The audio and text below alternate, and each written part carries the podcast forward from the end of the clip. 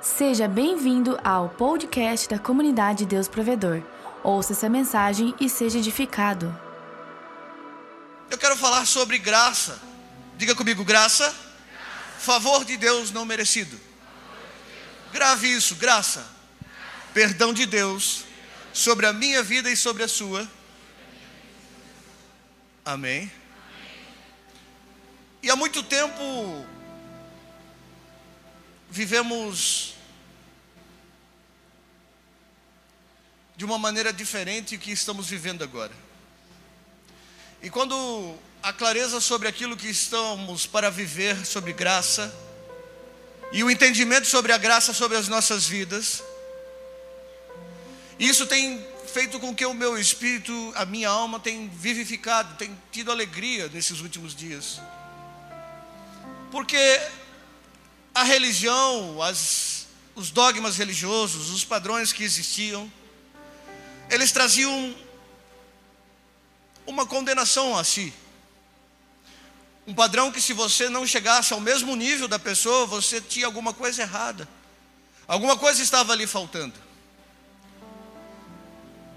alguma coisa ainda não estava bom ou não estava certo sobre a sua vida. Mas deixa eu dizer algo: o único capaz e o fez assim na cruz do Calvário, a cumprir toda a lei, a cumprir tudo aquilo que estava escrito, foi Jesus.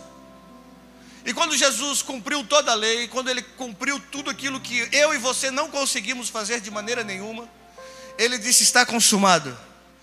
Ele disse: Eu vim para cumprir a lei, não para desfazer, eu vim para que a lei seja cumprida. O único capaz de cumprir a lei foi Cristo Jesus. Diga para o seu irmão: o único foi Ele. E cumpriu e derramou sobre cada um de nós o perdão de Deus. Diga, perdão de Deus. E ele disse: Perdoados estão os seus. Perdoados estão os seus. Quais? Quais pecados nossos estão perdoados? Todos quantos? Quais? Se eu perguntasse para você, e eu não vou, não vou querer que você erga a sua mão, mas se eu perguntasse agora, agora, nesse exato momento, quantos fizeram ou tiveram um pecado muito grave essa semana? Não levante sua mão. Por que você riu? Porque não existe diferença de pecado, pecadinho ou pecadão, é todos eles são pecados, e a Bíblia diz que Cristo Jesus perdoou todos os nossos pecados, em Cristo Jesus somos lavados, remidos, foi pago um alto preço na cruz do Calvário, amém? Para que eu e vocês tivéssemos uma vida livre de toda condenação. Mas muitas vezes nós vivemos fechados, nós não conseguimos expor verdadeiramente quem somos. E nós vamos chegar lá, em nome do Senhor Jesus, essa mensagem vai tocar o seu coração, para que você entenda que você precisa abrir o seu coração e falar verdadeiramente quem você é. Quando Jesus disse: Confessai os seus pecados uns aos outros, para que eu possa sarar a sua vida, diga sarar. Essa parte ainda não funciona direito. Essa parte ainda ela não está funcionando como deveria. Não está funcionando por causa da religião, por causa dos irmãos que se vangloriam. Olha só o que eu vou dizer. Que se vangloriam num status ou numa falsa ou numa pseudo ideia de santidade. Porque eu sou, porque eu faço, porque eu aconteço. Ora, a palavra de Deus, nós vamos ver todos esses versículos que eu estou dizendo, mas a palavra de Deus diz que se eu tenho alguma coisa é porque eu recebi do Senhor. E se eu faço alguma coisa é porque o Senhor me capacita para fazer. E se eu faço alguma coisa que não seja no Senhor, então isso não é mais graça. O pior dos problemas é que essa santidade toda, essa imposta sociedade que, é, santidade que foi colocada, ela não deixa com que você que começou agora na fé seja livre e transformado. E também ela também não deixa com que aquela pessoa que já tem um pouco mais de caminhada não seja sarado e transformado. Uau! Paulo disse: se tem alguma coisa que eu devo, devo me gloriar, eu devo me gloriar no que? nas minhas nas minhas fraquezas, diga, nas minhas falhas, fraquezas. Porque o poder de Deus ele trabalha nas minhas para quê? Para as minhas melhoras. Não para minha permanência, não para minha permanência no pecado, não para minha permanência, permanência naquilo que está errado, não, porque quando eu posso abrir o meu coração, quando eu posso falar daquilo que está errado sobre qualquer pessoa ou qualquer um que esteja aqui nesse lugar hoje, e você vier falar comigo, eu vou dizer: olha, eu falho nisso, mas a graça, o perdão de Deus está aperfeiçoando a minha vida, porque quando você confessa, você já está abandonando aquilo que você não quer. E o tempo certo, o tempo de Deus para a sua vida vai acontecer paulatinamente conforme você vai caminhando, e a santidade de Deus que está por vir na sua vida vem da parte de Deus para transformar a sua vida e a vida das pessoas que estão perto de você. Eu tenho que permitir isso acontecer na minha vida. Ah, pastor, se fala muito de graça, e todo mundo está falando sobre graça. Sim, todo mundo está falando sobre graça. Mas a graça não me dá lugar para andar na desgraça. Sim, porque quando eu peco voluntariamente, quando eu peco conscientemente, eu estou sabendo que a desgraça daquilo que eu permiti vai chegar sobre a minha vida. Não tem como fugir disso. Mas todos os meus erros, diga todos, os meus erros já foram assistidos diante do meu Senhor. Até o dia que esse corpinho aqui tombar, até o dia que o seu corpo tombar, já foram assistidos todos os dias da sua vida. Isso não tira a tua salvação, não, muito pelo contrário, isso vai tirar o melhor que você poderia estar vivendo no dia de hoje, não no dia de amanhã. As pessoas diziam pecado escondido, e nós ouvimos o pastor Eloy ministrar sobre isso. Pecado escondido, o que você deve estar passando é pecado escondido.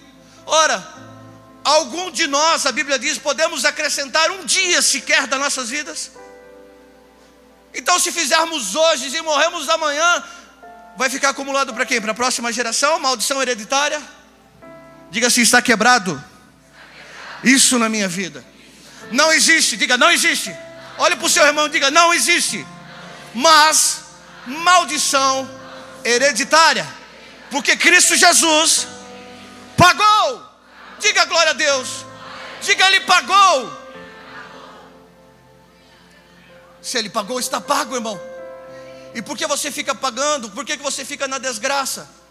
Porque quando eu conheço uma graça maravilhosa dessa, eu procuro fazer uma leitura.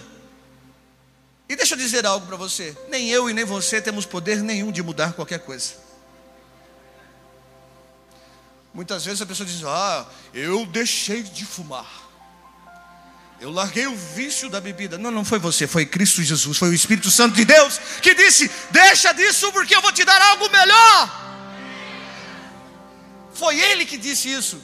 Foi Ele que me convenceu, foi Ele que te convenceu do pecado, do juízo e da justiça. Foi Ele. Assim como foi Ele que me chamou e te chamou. Isso não quer dizer que somos perfeitos, todos nós pecamos e falhamos. Por isso que eu perguntei quem errou, quem pecou grandemente essa semana, quem não pecou. O que nós precisamos, você está entendendo até aqui? Sim ou não? Se você está entendendo, é isso que precisamos viver quando eu disse que até o final dessa reunião, nós vamos dar o melhor da nossa vida para o irmão que está do lado. Vamos poder ser verdadeiramente irmãos em Cristo Jesus. Porque o que nos une é Cristo Jesus. E é Cristo Jesus que nos dá o crescimento. É o Espírito Santo de Deus que nos convence daquilo que precisa ser mudado. Você está comigo? Em Mateus capítulo 7, versículo 1 e 2, se você quiser abrir a sua Bíblia. Está ali também.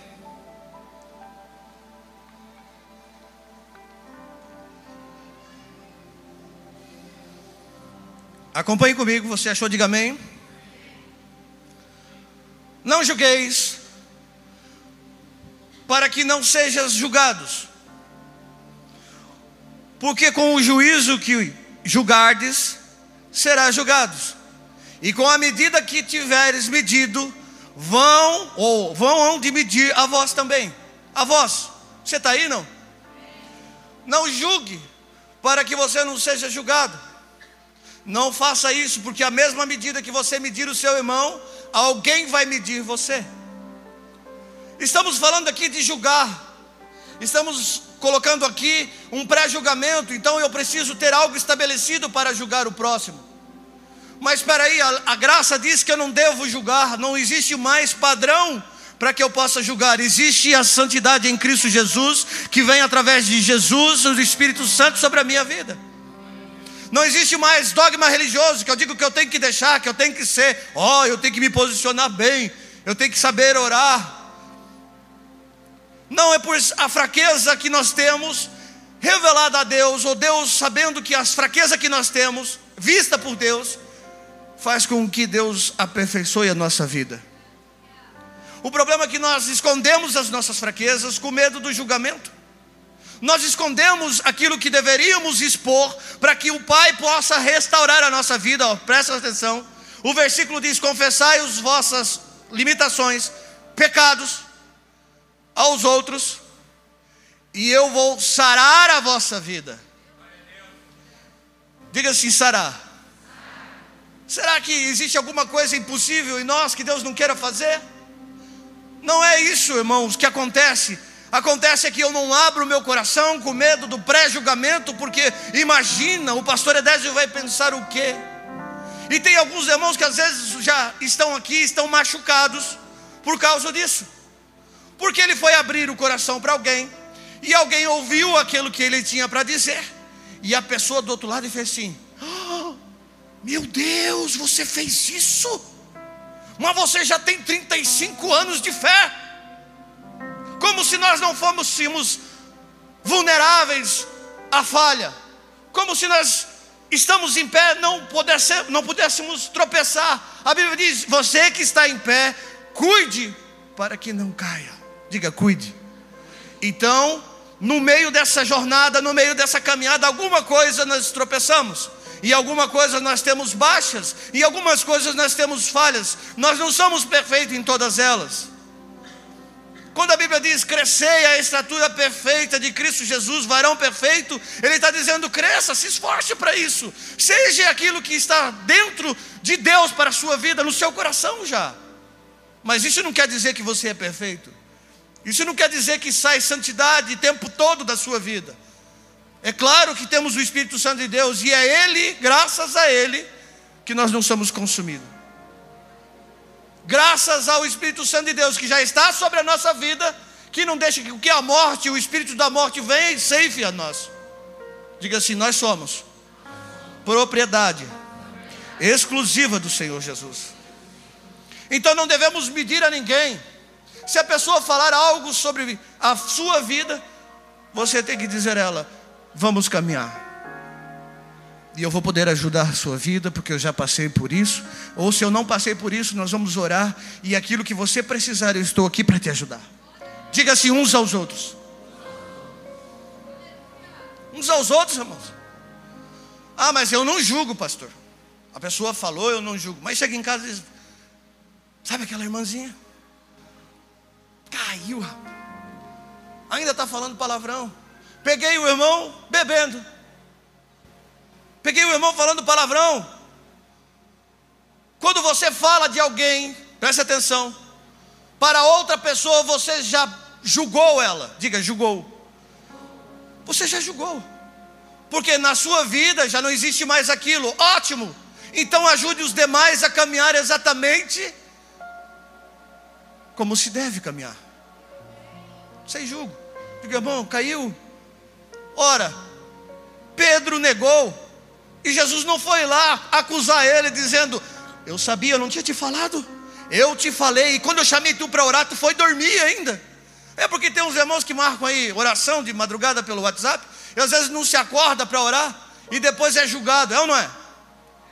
Aí, ó. Irmãos,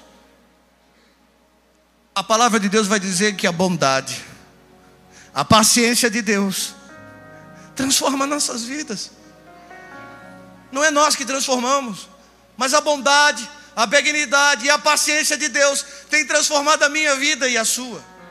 Diga para o seu irmão: a bondade, a benignidade e a paciência de Deus tem transformado a minha vida e a sua. Creia nisso, irmão. Se você se encontra hoje embaixo em algumas coisas, se você se encontra hoje em pecados, em falhas, fique tranquilo. Pastor está dizendo isso? Sim, fique tranquilo, porque o mesmo Espírito que operou na minha vida, que operou na vida do pastor Eloy, que tem operado na vida dos irmãos, também vai operar na sua vida. E no tempo certo você vai ver que tudo isso ficou para trás, e você vai prosseguir para o alvo. Você vai esquecer das coisas ruins e vai caminhar para o alvo. Você está entendendo? Sem peso. Muitas pessoas, como eu estava falando, estão machucadas porque foram ouvidas e saiu de lá mais ferida do que estava. Infelizmente, irmão. Abra comigo Romanos capítulo 2, versículo 1. Romanos 2, 1 diz assim: Acharam? Digo amém. Portanto, és inexcusável quanto julgais, ó homem, quem quer que seja, porque te condenas a ti mesmo naquilo que julgas o outro, pois tu, quando julgas, faz o mesmo. E essa palavra aí que eu quase errei, inexcusável, no dicionário diz indesculpável. É, eu, até estava brincando, inexcusável é de português. É inexcusável. Mas quando nós julgamos quem quer que seja, maior ou menor, ou igual a nós, ou está em cima ou embaixo de autoridade, quando julgamos quem quer que seja, nós se tornamos indesculpáveis. E a graça e o perdão de Deus já não está sobre a nossa vida. Você está aí, não? É como se o Espírito Santo dissesse assim: infelizmente agora eu não posso desculpar você também. É óbvio que ele vai perdoar. O Pai perdoa cada um de nós, mas a consequência daquilo que fizemos, da mesma medida que julgamos, também seremos julgados, porque quando, presta atenção, quando nós, eu e você,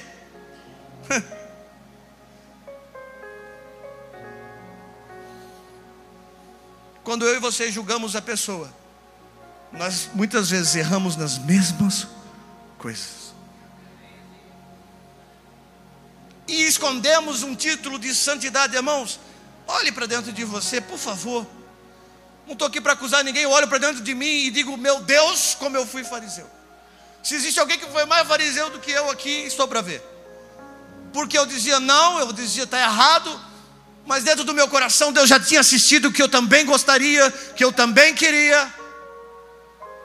Não se engane, as suas atitudes não quer dizer muitas coisas. O que quer dizer muita coisa para Deus é aquilo que está dentro do seu coração. Porque é lá dentro que Deus vai olhar, vasculhar e vai medir você. Porque a medida que você medir também será medido. Por mais que você não faça porque você tem um título, ou porque você está numa posição diferente, então você não faz, então você condena o seu irmão que está lá embaixo. Mas o Espírito Santo de Deus diz: Olha, você que julga, é indesculpável. Quando você errar, não vai ter desculpa para você. Tá bom para nós? Tá aí não? 1 Coríntios capítulo 4, versículo 7.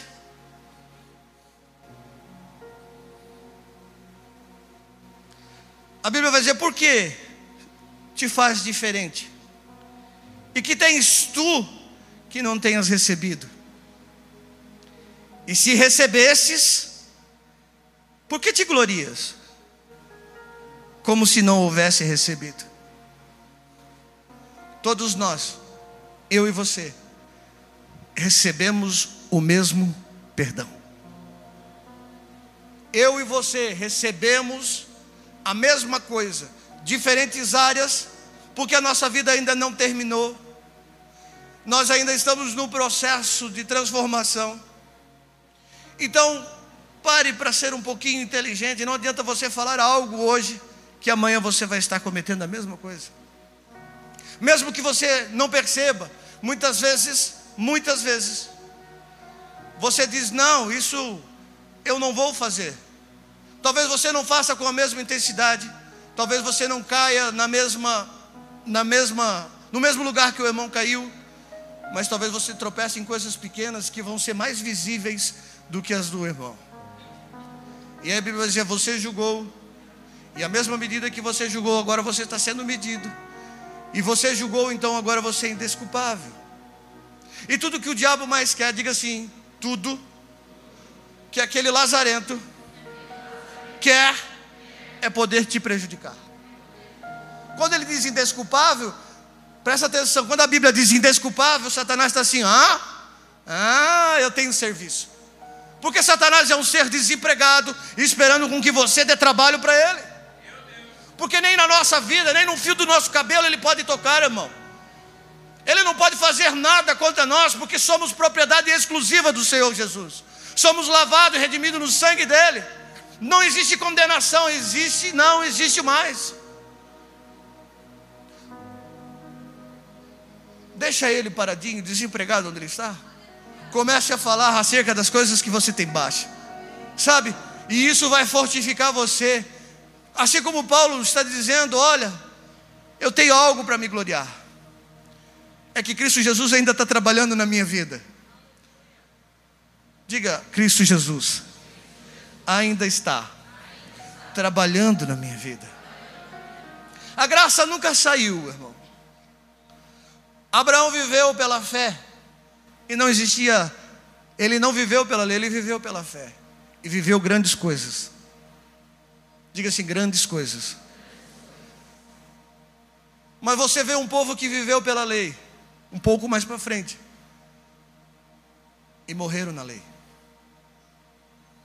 Se quisermos julgar alguém, então estamos fora da graça. Trazemos a lei para dentro da nossa vida.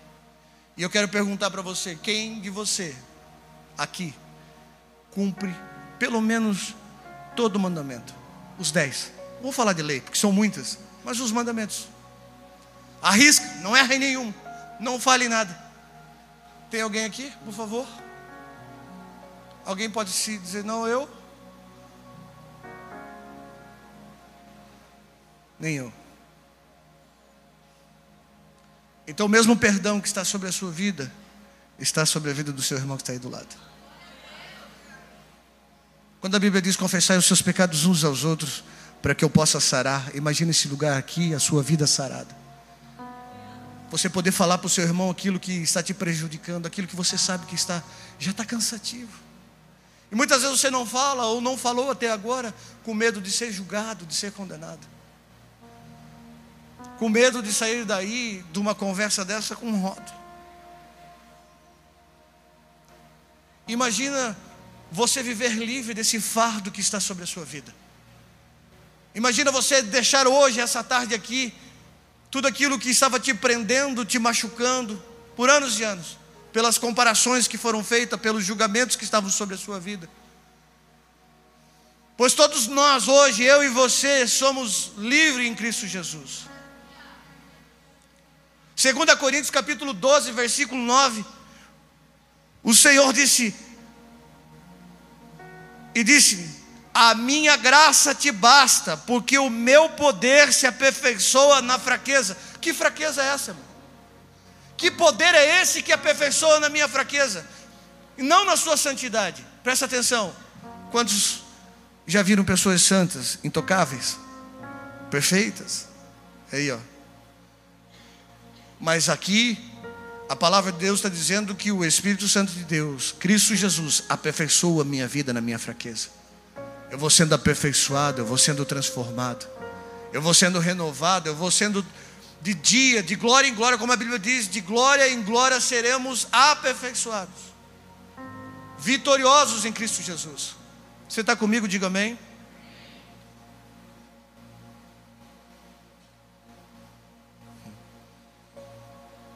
1 Coríntios capítulo 15, 10.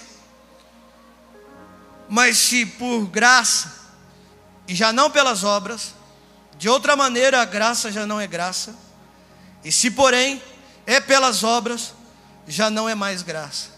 De outra maneira, a obra já não é obra. Se nós fizermos tudo em Cristo Jesus, nós não temos que se gloriar das obras. Tanto o que eu faço, tanto o que você faz, faz por causa de Cristo Jesus e o Espírito Santo de Deus está na sua vida. Se tem alguma coisa que nós temos gloriar, é que as baixas que nós temos ainda estamos sendo transformados. Então, quando você ouvir o seu irmão, ouça ele com amor, ouça ele com o olhar que Cristo nos olhou e nos perdoou. Comece a entender o seu irmão, o tempo de existência, o tempo que ele está vivendo. Independente se ele está uma caminhada maior do que a sua, seja você o restaurador da vida do seu irmão. Quem gostaria? Seja você o abençoador. O irmão está com falha, está com dificuldade no casamento e já tem 30 anos de casado, mas veio procurar você. Creia no que eu estou dizendo. Deus mandou ele procurar você. Não para você falar da vida dele, não para você criar um pré-julgamento. Ele mandou você para você sarar a vida dele com aquilo que Deus já deu para você.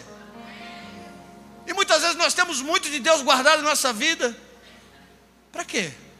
Para criar um status, uma posição, para ser chamado de um título para ser chamado de pastor, para ser chamado do quê? De líder, de obreiro? O que, que você quer ser chamado? Eu quero ser chamado filho de Deus, ao qual Cristo Jesus me uniu a Ele. Não somos todos falhos, a não ser Cristo Jesus, o único perfeito, todos nós falhamos. Então Deus está dando uma oportunidade para mim e para você ser restaurador. Nós seremos o sal dessa terra. Mas que maneira eu vou ser sal se o irmão chega e vai falar comigo e eu jogo pimenta nos olhos dele? E ele sai com um peso pior do que já chegou. Mas a graça que já está sobre a sua vida, que já abundou sobre a sua vida, também tem que ser derramada sobre a vida da outra pessoa. Muitas vezes eu ouço pessoas dizendo: Ah, como é que pode? Fulano de tal. Irmão, ele caiu. Já não existe explicação para o pecado, já houve o pecado, já foi, já está lá. A pessoa já está suja, já está triste, já se sente desprezível. a desgraça já chegou na vida dele. Desgraça fora da graça de Deus. Ele não se sente mais amado. Ele acha que não pode nem ser restaurado. E ainda chegamos nós, cheios de santidade, e colocamos uma pessoa para baixo? Você está aí, não? Diga assim: nós não. Não seremos assim seremos restauradores de pessoas. Começa a se preparar, irmão. Começa a se preparar a tirar todo o julgo. Aquela mulher foi pega em adultério, a Bíblia diz. Chega diante do Senhor Jesus. Ele não trouxe julgamento nenhum para ela. Ele trouxe a graça num tempo que a lei predominava. O próprio Senhor Jesus foi julgado pela lei. Você está aí, não? Foi condenado em nosso lugar por causa da lei. Mas aquela mulher chega, foi pega em adultério. A lei mandava que fosse apedrejado os dois. Jesus diz, depois de ter falado com os fariseus, cada um sai. Ele diz: mulher, alguém te condena? Alguém te condenou? Não? Nem eu nem eu. A graça sempre vai dar um jeito para que a oportunidade de Deus recomece em nossa vida.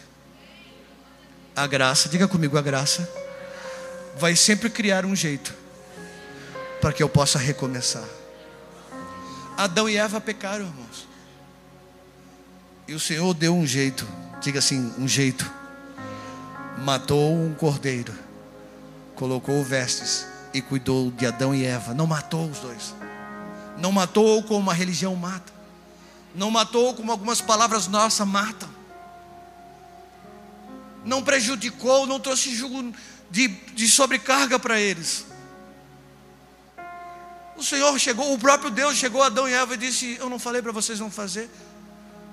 E eu ouvi uma mulher, e a mulher disse: Sim, a serpente me deu. Você não vai ver Deus dizendo: Ah, agora eu vou exterminar vocês que são só vocês mesmos. Vou acabar e vou fazer bonequinho de novo. Vou fazer um monte de boneco de novo e vamos lá. Vocês são seres insignificantes. Foi isso que Deus fez. Deus disse: Vem cá. Eu preciso tirar você do melhor agora. para você voltar no melhor depois. Sabe quando pecamos, quando permanecemos na insistência daqueles erros insignificantes nossa vida, deixamos de viver o melhor agora, temporário, porque o Espírito Santo de Deus vai nos levar, diga, ele vai nos levar ao melhor de Deus. Quem criou essa circunstância toda sobre as nossas vidas? Anos e anos de religiões falsas e de falsos comportamentos. Porque, deixa eu falar algo para você. Abel e Caim.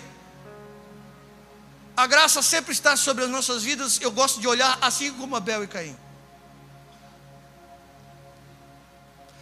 A Bíblia diz que o próprio Deus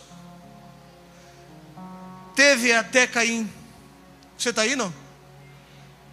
E disse: Ei, por que, que tu está triste? Por que os teus olhos estão baixos?